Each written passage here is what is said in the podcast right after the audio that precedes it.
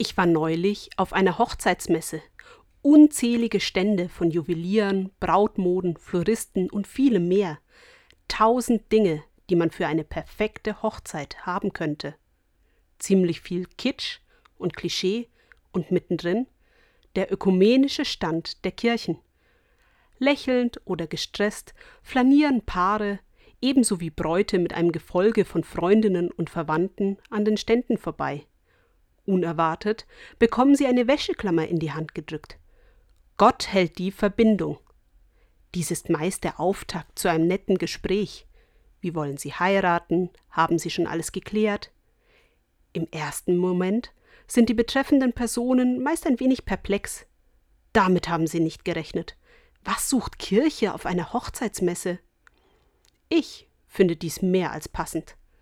Gott hält die Verbindung. Das ist das Besondere einer Ehe.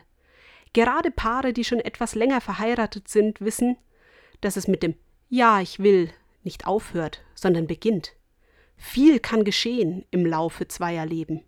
Wie gut, dass wir hier nicht nur auf uns angewiesen sind.